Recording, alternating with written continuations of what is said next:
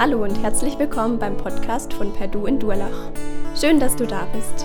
Wir wünschen dir, dass Gott die nächsten Minuten gebraucht, um zu dir zu sprechen. Viel Freude dabei.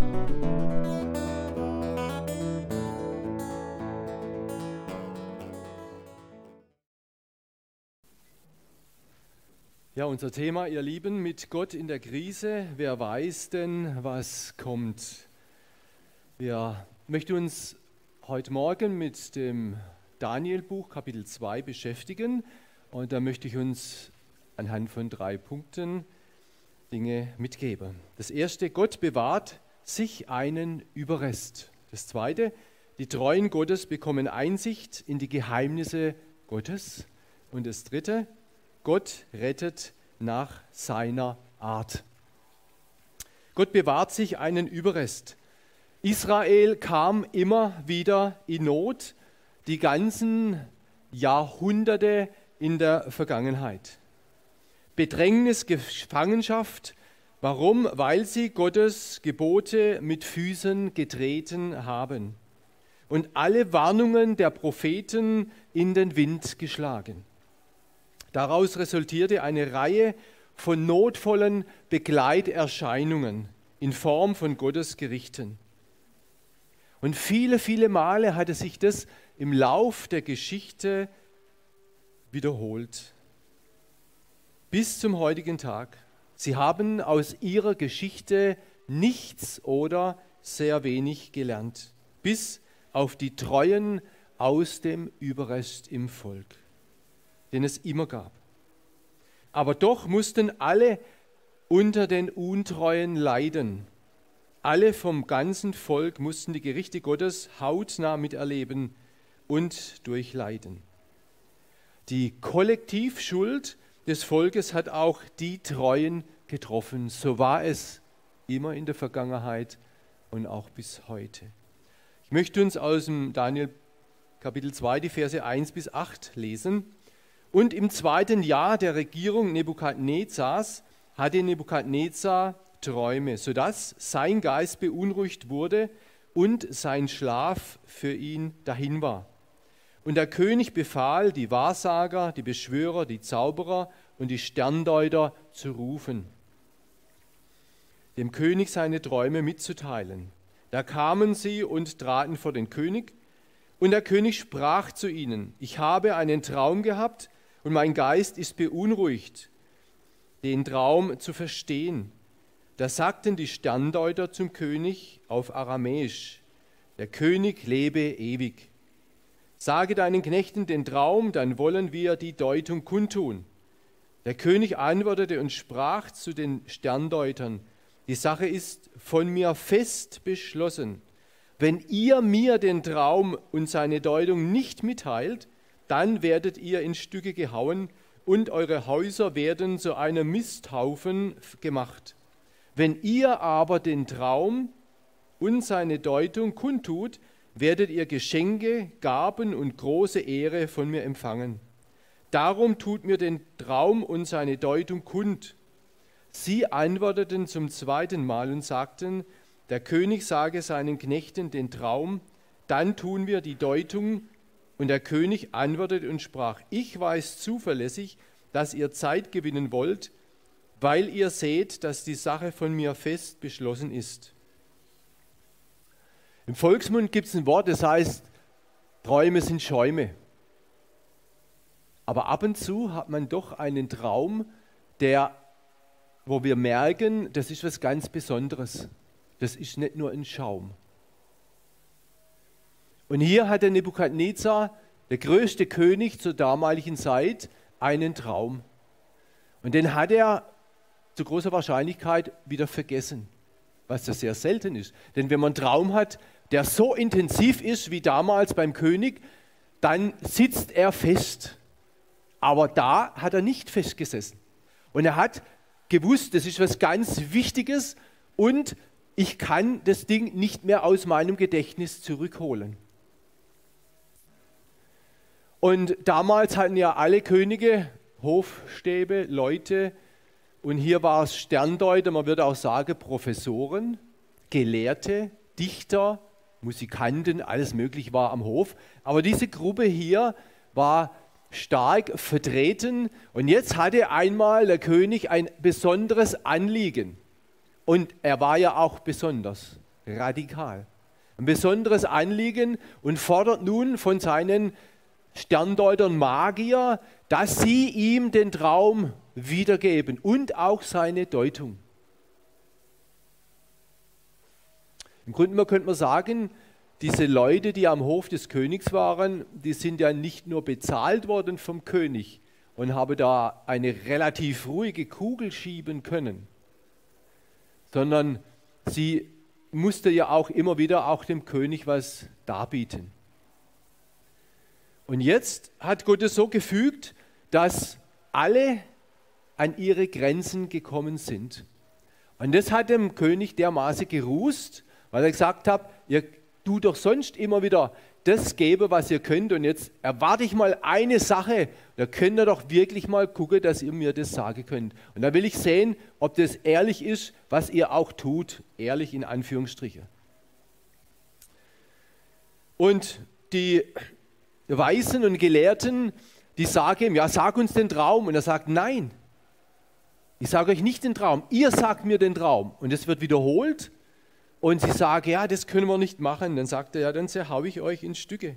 Dann ist aus die Maus, aus mit euch, mit eurem hier rumlawedeln und nichts tun und von mir unterhalten werden und und. Wenn ihr das nicht könnt, lasse ich euch in Stücke hauen und eure Häuser in Schutt und Asche legen. Niemand bringt mich davon ab. Er hatte das Sagen damals, auch wenn er einen brutalen Spleen im Hirn gehabt hat. Und das war es ja. Und alle sagen, das kann niemand, das ist unmöglich. Vers 9, wenn ihr mir sagt, was ich geträumt habe, lasse ich euer Todesurteil verstrecken. Ich durchschaue eure Pläne.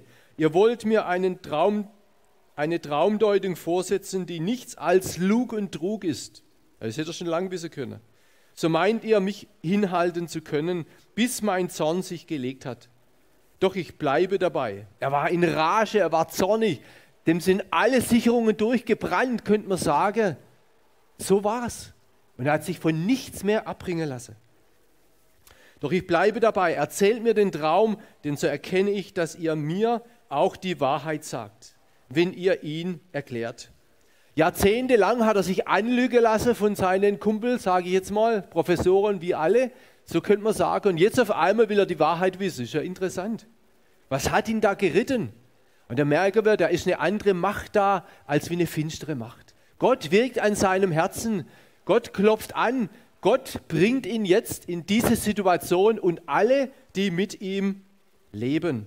Kein Mensch auf der ganzen Welt kann diesen Wunsch erfüllen. Noch nie hat ein König und sei er noch so mächtig, so etwas von einem Wahrsager, Geisterbeschwörer oder Sterndeuter verlangt.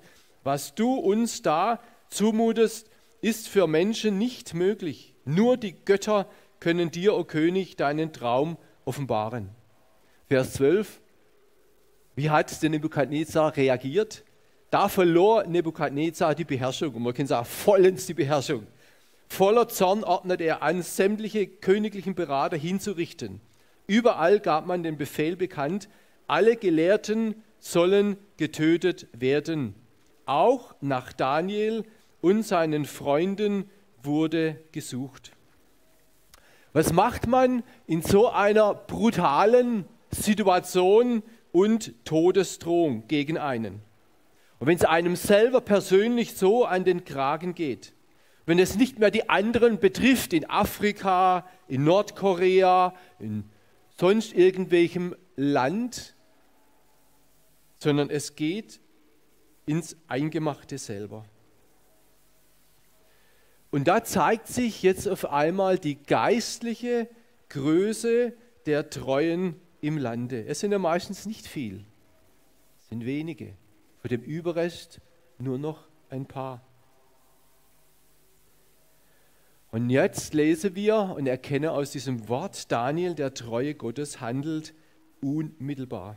Als Daniel, Vers 14, davon erfuhr, wandte er sich an Arjoch, den Oberbefehlshaber der königlichen Leibwache, der schon die Hinrichtung vorbereitete.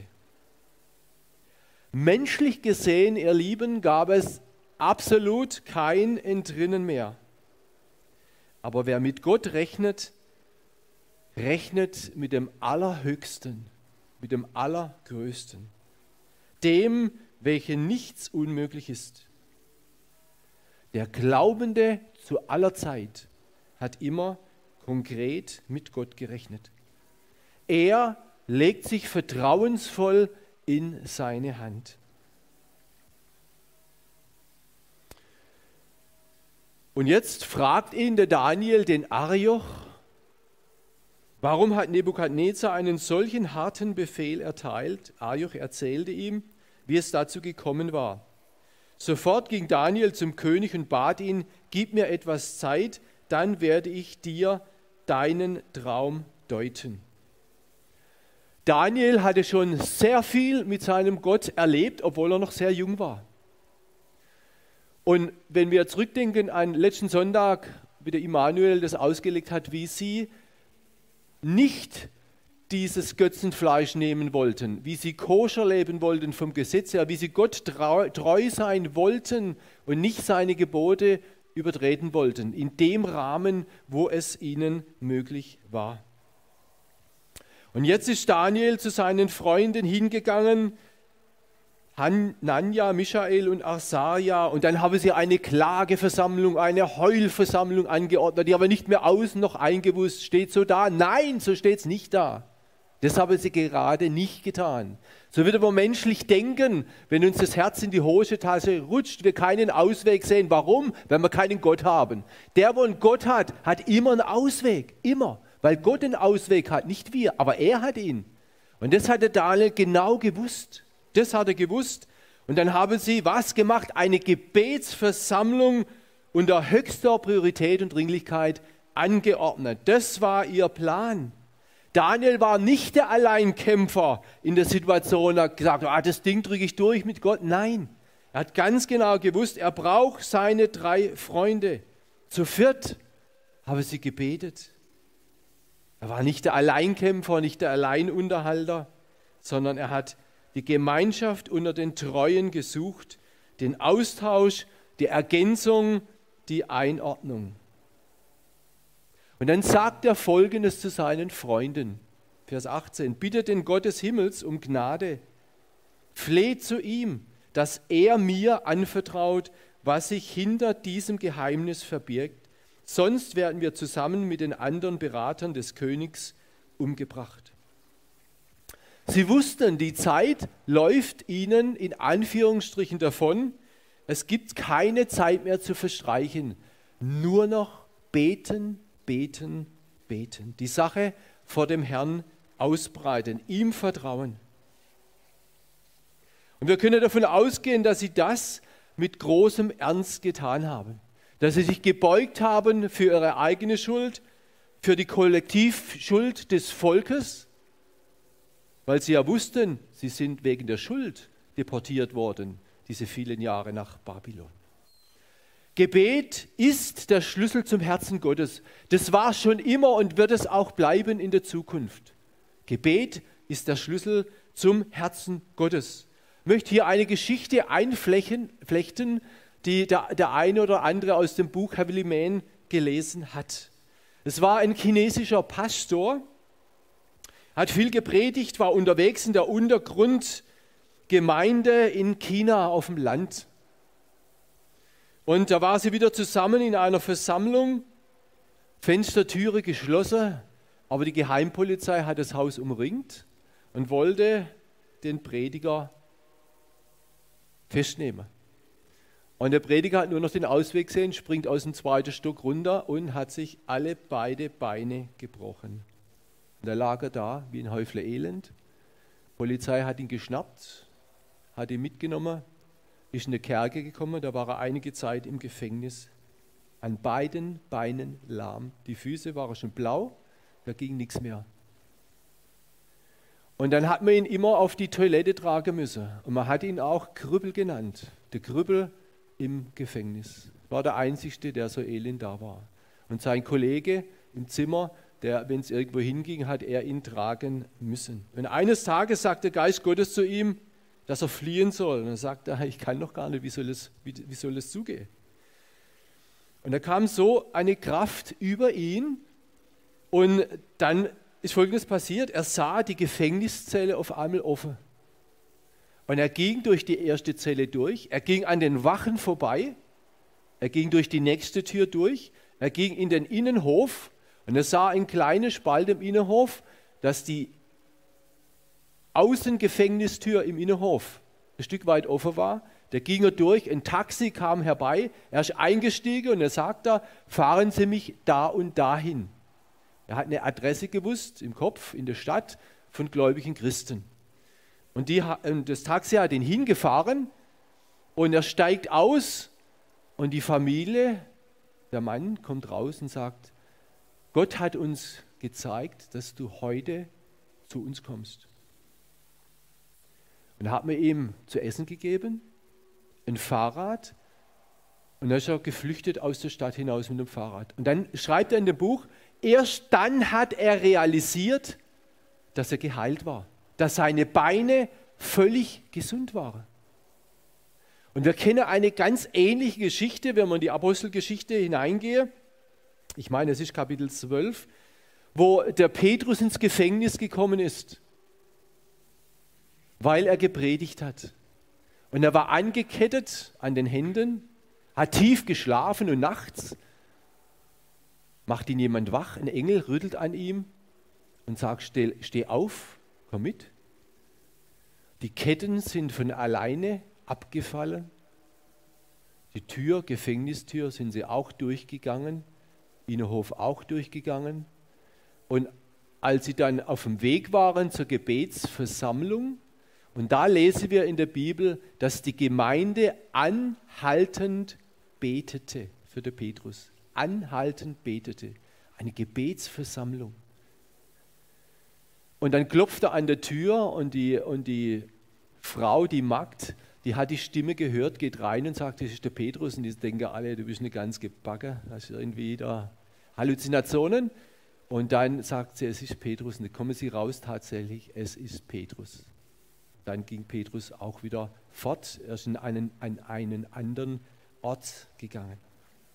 Wir merken, für Gott ist nichts unmöglich. Ob er das jetzt so tut, das ist eine andere Sache. Aber in den zwei Beispielen hat er es gemacht.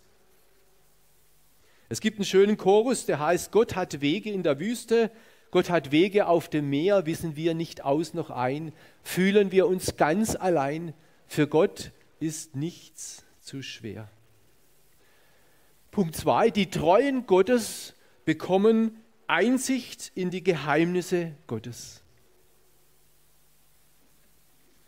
Je mehr man in der Bibel liest, desto mehr Einsicht bekommt man durch den Geist Gottes in die Geheimnisse Gottes, in das Wort Gottes. Und es ist schön, wenn einem da immer wieder was aufgeht. Und jetzt durch dieses Gebet hat Gott dem, dem Daniel die Vision geschenkt, was, wie der Nebukadnezar geträumt hat und auch gleichzeitig die Auslegung. Und wie reagiert nun der Daniel auf diese gewaltige Vision? Läuft er sofort zum König? Nein, das macht er nicht, auf gar keinen Fall. Er macht eine Lob- und Dankstunde, würde man sagen, seinem Gott und betet ihn an. Er betet ihn an für das Gute, was er ihm gegeben hat, für das, was er ihm aufgeschlossen hat, hier in diesem Traum. Und das ist auch wichtig für uns, dass wir das immer wieder Gott aussprechen, was er Gutes an uns tut und getan hat. 2. Petrus 1, Vers 3 lesen wir, Jesus Christus hat uns in seiner göttlichen Macht alles geschenkt, was wir brauchen, um zu leben, wie es ihm gefällt. Denn wir haben ihn kennengelernt, er hat uns durch seine Kraft und Herrlichkeit zu einem neuen Leben berufen. Da lesen wir es ganz deutlich im Neuen Testament. In unserem Text wieder, da pries er den Gott des Himmels, gelobt sei der Name Gottes, jetzt und in alle Ewigkeit. Gott allein gehören Macht und Weisheit. Er ist der Herr der Zeit und bestimmt, was wann geschieht. Er setzt Könige ab und überlässt anderen ihren Thron.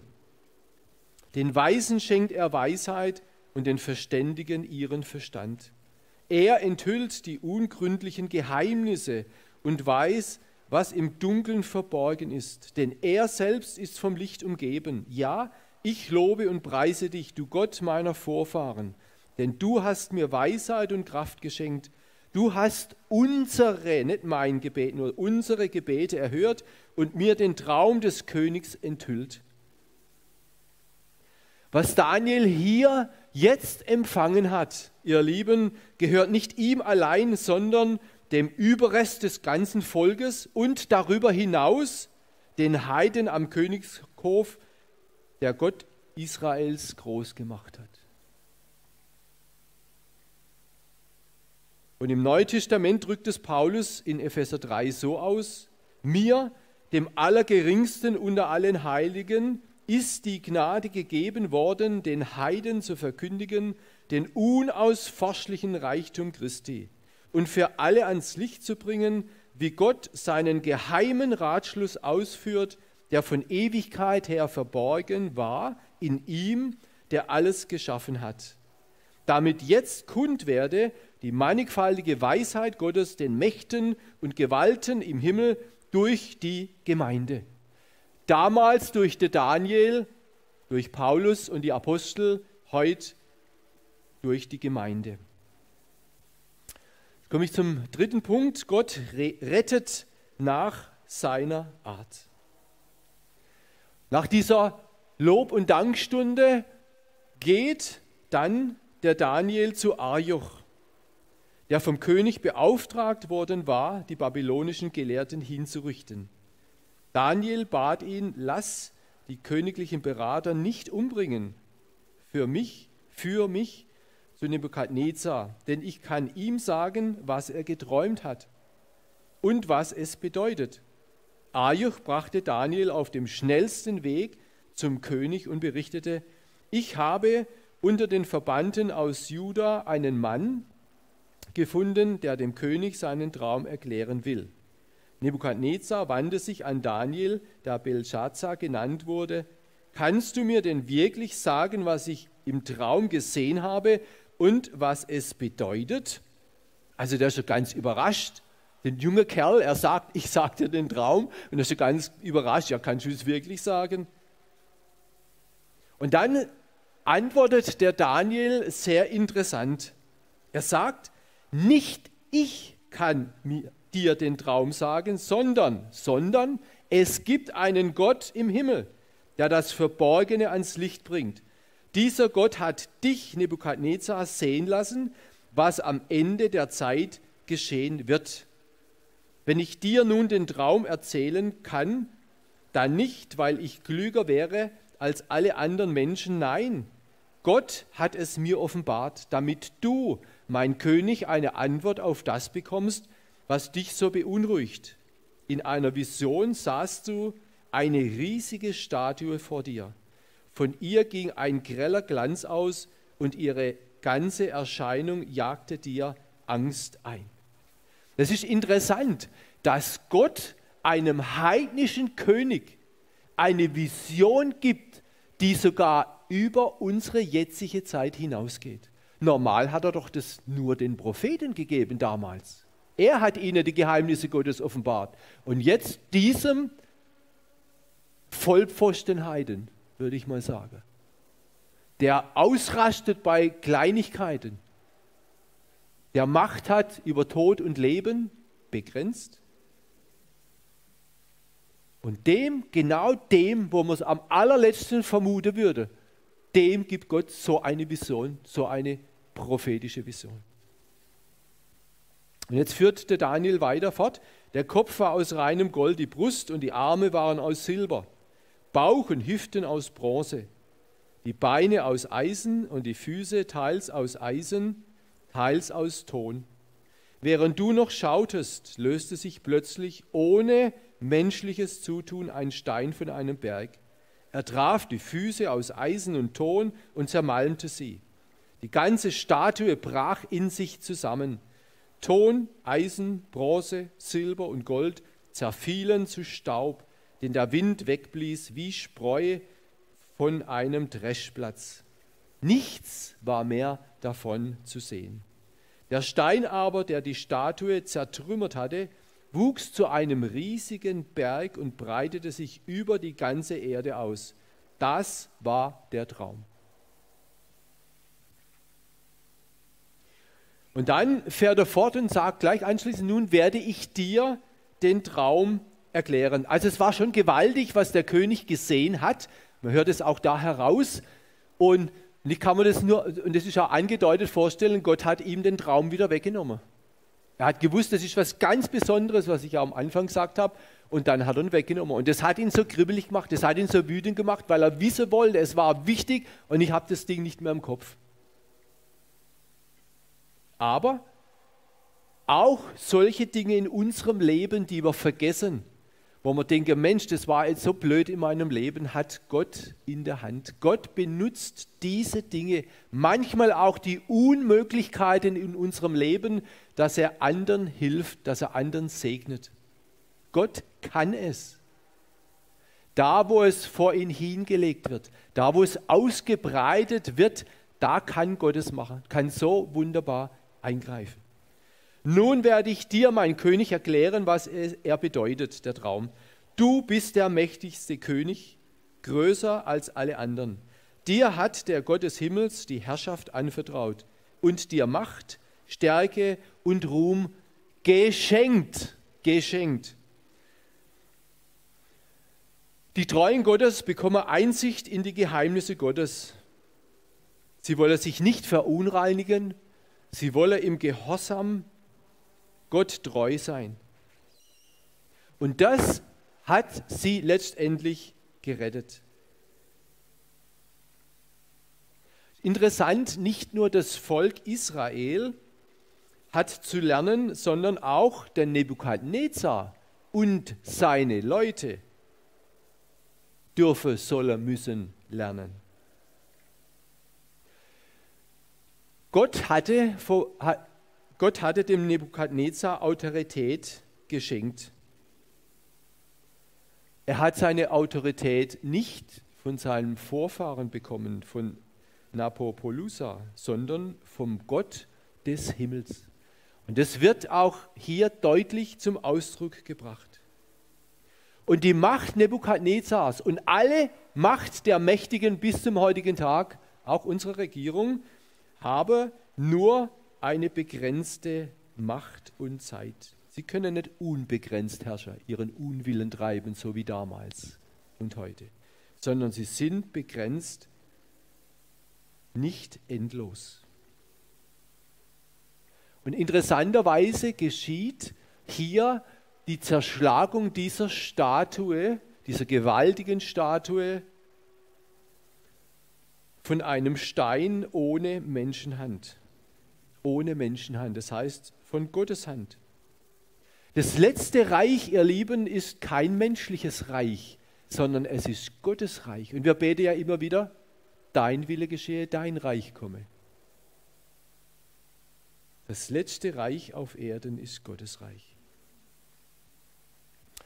Und was hier ganz klar zum Ausdruck kommt, der geringe Überrest der Treuen benützt Gott, um dem König Einsicht zu geben. Gott benützt die Treuen für göttliche Offenbarung des Traumes. Und wird auch ganz deutlich, alle Magier, alle Sterndeuter, alle Wahrsager, alle Professoren, wie immer wir sie betiteln möchten, sind total an ihre Grenzen gekommen, haben aufgeben müssen, wäre sogar umgebracht worden. Aber Gott hat auch mit ihnen Erbarmen. Er lässt seine Sonne aufgehen über Gerechte und Ungerechte. Jetzt fährt er fort und sagt, Vers 38, alle Menschen, ja sogar die wilden Tiere und die Vögel hat er in deine Hand gegeben. Er hat dich dazu bestimmt, über sie alle zu regieren.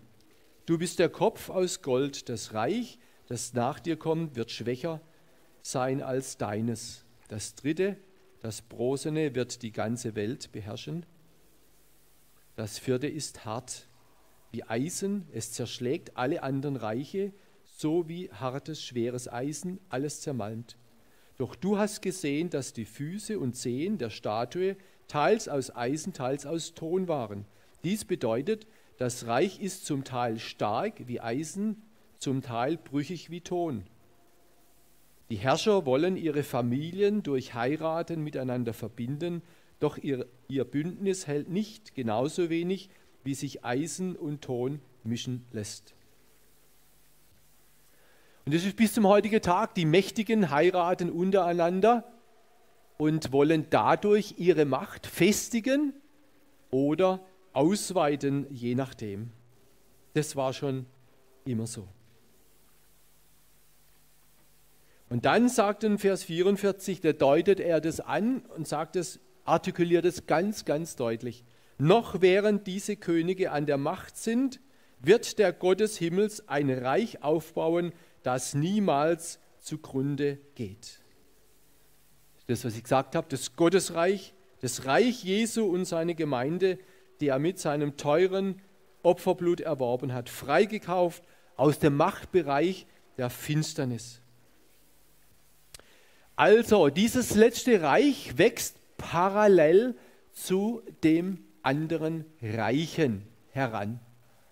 Seit 2000 Jahren etwa gibt es die Gemeinde Jesu und sie wächst parallel zu dem heidnischen Reich heran.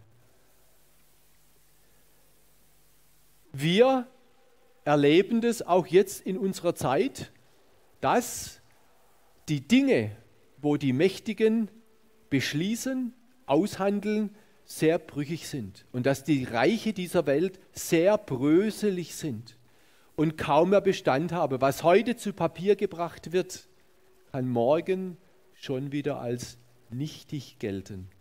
Und die Gesetze, die man uns jetzt aufgedrückt hat seit einem Jahr, die werden ja fast von Woche zu Woche geändert. Und das hat schon einen Sinn, warum die das machen. Und so ist es in unserer Zeit. Aber was beständig ist in alle Ewigkeit. Das sagt hier der Daniel dem Nebukadnezar. Er wird ein Reich aufbauen parallel zu diesen Reichen.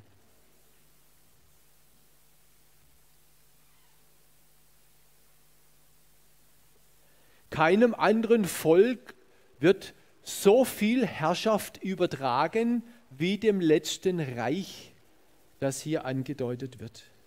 Es ist das ewige Reich und da lesen wir in Jesaja 5, die Herrschaft ruht auf seiner Schulter.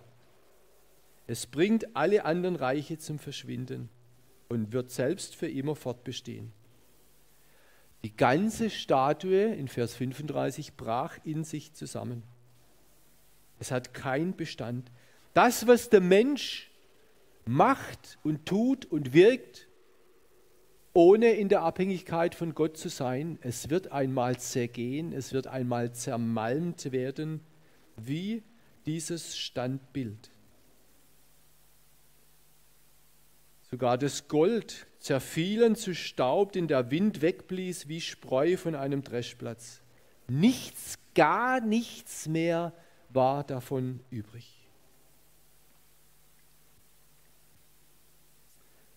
Das, mein König, war der Stein, der ohne, menschliche, ohne menschliches Zutun vom Berg losbrach und die Statue aus Ton, Eisen, Bronze, Silber und Gold zertrümmerte. Von Jesus heißt es, er ist der Stein, den die Bauleute verworfen haben. Er ist zum Eckstein geworden, der wichtigste Stein. Anfang und Ende, Alpha und Omega. Das ist unser Herr Jesus Christus.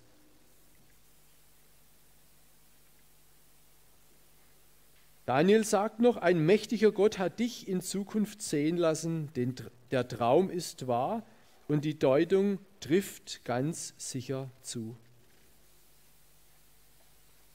Da warf König Nebukadnezar sich ehrerbietig vor Daniel nieder. Er befahl, man solle ihm Opfer darbringen, Weihrauch für ihn verbrennen.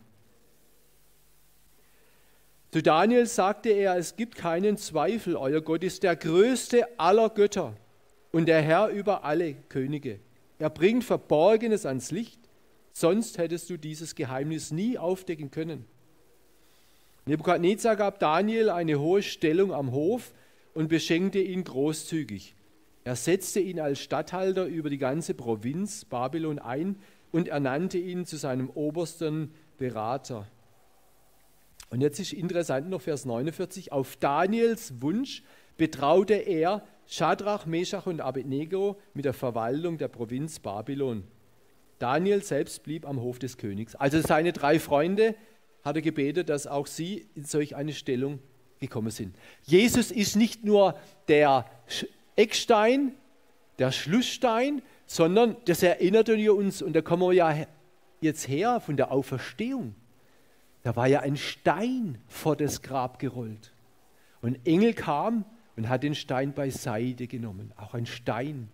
Also Jesus ist auch der Stein, wo weggerollt wurde, symbolisch als Zeichen der Auferstehung. Und das ist schon interessant, die Zusammenhänge hier, die die Bibel uns gibt. Jesus ist auch im Alten Testament der Fels oder der Stein des Heils, der mitlaufende Fels, wo dann Wasser aus dem Fels gekommen ist. Jesus ist eigentlich alles, alles für uns. Wir können sagen, hier, hier war wirklich ein Happy End. Ein Happy End war hier, was Gott gewirkt hat. Die tiefen Einblicke, die er geschenkt hat, den Heiden, dem Heide, aber auch dem Volk Israel und auch für uns in der jetzigen Zeit, dass wir das sehen dürfen, dass Gott parallel sein Reich baut, parallel zum Reich der Finsternis und der Welt. Und dass Gott, wie er damals ein Happy End geschenkt hat, Gott mit seiner Gemeinde ein Happy End gibt in der Ewigkeit. Nicht hier, sondern erst, wenn wir dort bei ihm sind. Er wird es wohl hinausführen, egal wie es dem Einzelnen geht hier, ob wir früher oder später heimgehen dürfen. Es wird drüben bei ihm ein Happy End geben. Und das ist wirklich wunderbar. Da freue ich mich jetzt schon drauf. Wir haben eine lebendige Hoffnung auf dieses Ziel. Wer nun welche Reiche darstellt, da können sich die Gelehrte, und da sind sich auch nicht eins, ich habe die die Berichte äh, gelesen, die Auslegungen und wollte eigentlich auch da nicht unbedingt auf dieses eingehen, sondern ich dachte, diese Worte, wo der Daniel uns übermittelt, die sind so klar und deutlich und aussagekräftig für unser Leben. Ein Zitat aus von Prediger Uwe Niel. Wir brauchen nicht alle Details der Geschichte zu wissen. Auch brauchen wir nicht die Geschichte, um die Weissagung zu erklären, sondern die Weissagung erklärt die Geschichte. Das Wort Gottes erklärt die Geschichte. Das Wort Gottes gibt uns Licht auf unserem Weg. Das Wort Gottes verändert unser Herz. Das Wort Gottes ist der Weg, der zum Ziel führt. Und im Wort Gottes erleben wir die Wahrheit Jesu Christi. Er ist der Weg, die Wahrheit und das Leben. Und das Wort Gottes in Verbindung mit unserem Glauben führt uns zum Ziel. Amen. Ich möchte noch beten. Herr Jesus, ich danke dir, dass du das ewige Wort Gottes bist und dass wir aus dieser Geschichte, die so viele Jahrhunderte, über 2000 Jahre geschrieben wurde, auch uns noch etwas zu sagen hat. Und du hast damals dem Nebukadnezar einen Einblick geschenkt über unsere Zeit hinaus. Wir danken dir dafür. Und wir danken dir, dass du, so wie du damals deinen Plan ausgeführt hast, ihn auch heute ausführen wirst zu deiner Ehre, zu deinem Lob, zu deiner Verherrlichung. Wir danken dir dafür. Amen.